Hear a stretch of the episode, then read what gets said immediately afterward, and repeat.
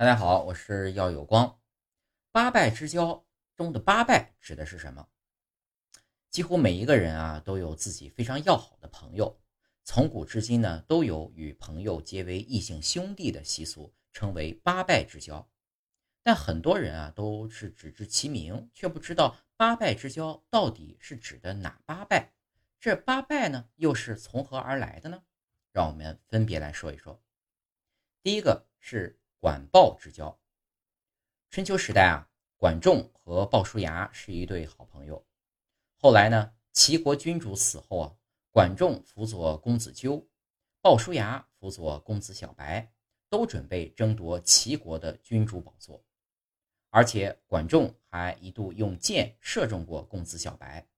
后来呢，是公子小白诈死，然后在鲍叔牙的带领下，日夜兼程回到齐国做了君主。也就是齐桓公。齐桓公想报一箭之仇，杀管仲，但是鲍叔牙阻止，还劝说齐桓公封管仲做相国。齐桓公惊讶：“寡人打算封你当相国，如果管仲当了，你做什么？”但鲍叔牙还是推举管仲。一方面，鲍叔牙是出于对国家利益考虑；另一方面，也是出于友情，毕竟。不计贤度，不计贤度能已已经难得，而把唾手可得的相国宝座让给朋友，这就更难得了。第二个是知音之交。春秋时，楚国有个叫俞伯牙的人，精通音律，琴艺高超，但他总觉得自己还不能出神入化地表现对各种事物的感受。老师知道之后呢，带他乘船到东海的蓬莱岛上，让他欣赏自然的景色，倾听大海的涛声。伯牙只见波浪汹涌，浪花四溅，海鸟翻飞，鸣声入耳，耳边啊仿佛响起了大自然和谐动听的音乐。他情不自禁地取琴弹奏，音随意转，把大自然的美妙融进了琴声。但是无人能听懂他的音乐，他感到。十分的孤独和寂寞，苦恼无比。有一天晚上，伯牙乘船游览，面对清风明月，他思绪万千，弹起琴来，琴声悠扬。忽然呢，他感觉到有人在听他的琴声。伯牙见到一个樵夫站在岸边，随即请樵夫上船。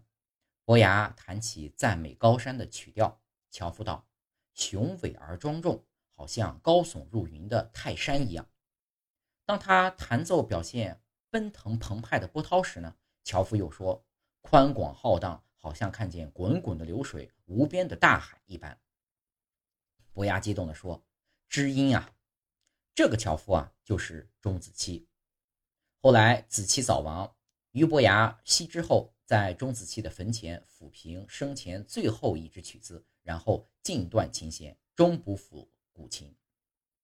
伯牙子期的故事千古流传，高山流水的美妙乐曲至今还萦绕在人们的心底耳边，而那种知音难觅、知己难寻的故事却世世代代上演着。世上像伯牙与钟子期的知音实在是太少了。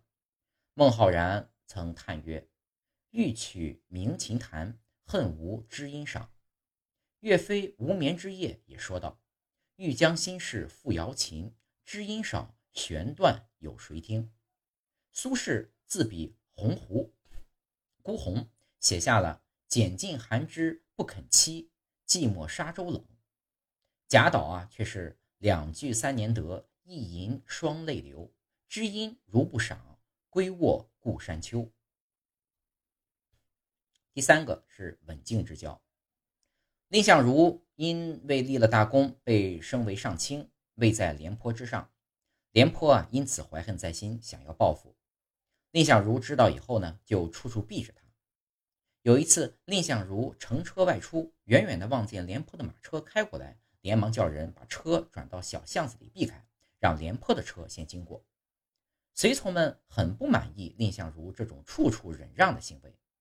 蔺相如解释说，现在强横的秦国不敢侵犯赵国，是因为赵国有我和廉将军两个。如果我和他闹起来，秦国就可以趁机侵犯赵国了。我之所以对廉将军处处避让，并不是怕他，而是为了国家的安全。”这番话传到廉颇的耳中，廉颇十分惭愧，就脱去了上衣，背上绑着一根荆杖，步行到蔺相如的家，跪着请罪。蔺相如见了之后啊，亲自为他拿掉荆杖，请他穿上衣服，两人谈得十分畅快，从此成了生死相交的好。这是一则出自《史记》的故事。司马迁在描写廉颇请罪的时候啊，曾经用到“足相与欢为刎颈之交”这两句话，后人呢就引用“刎颈之交”来说明朋友之间深厚的友谊。这个故事啊也说也说明，必须要先顾到国家的利益，忘却私人的恩恩怨。像蔺相如这种顾全大局和廉颇勇于勇于改过的行为。都是值得我们效法。第四个舍命之交，战国时有左伯桃与杨角哀两人相识，结伴去楚国求见楚庄王。途中啊遇到了大雪天气，而当时他们穿的衣服呢都很单薄，带的粮食呢也不够吃。左伯桃为了成全朋友，把衣服和粮食全部交给了杨角哀，自己则躲进空树中自杀。后世于是将友谊深厚的知心朋友叫做杨左。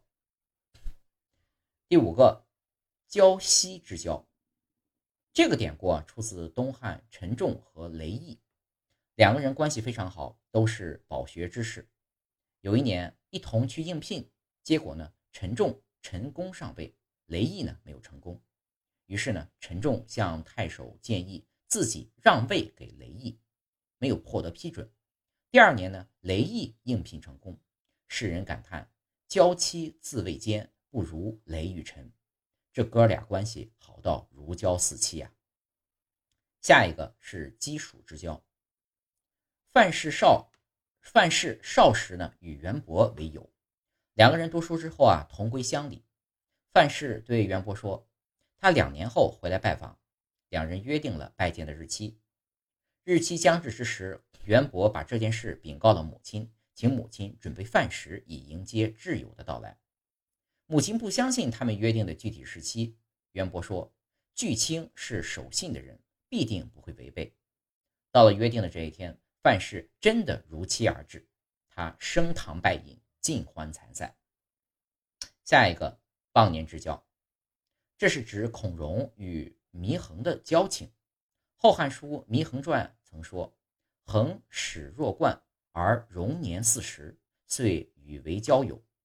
祢衡才二十岁，孔融已经四十岁了，但两个人却一见如故，成为忘年好友。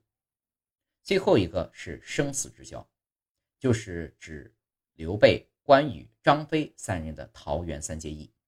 三人于桃园中焚香拜誓，不求同生，但求同死，有福同享，有难同当，一起打天下，义字为先。这就是著名的桃园结义，刘关张三人在桃园结为生死之交。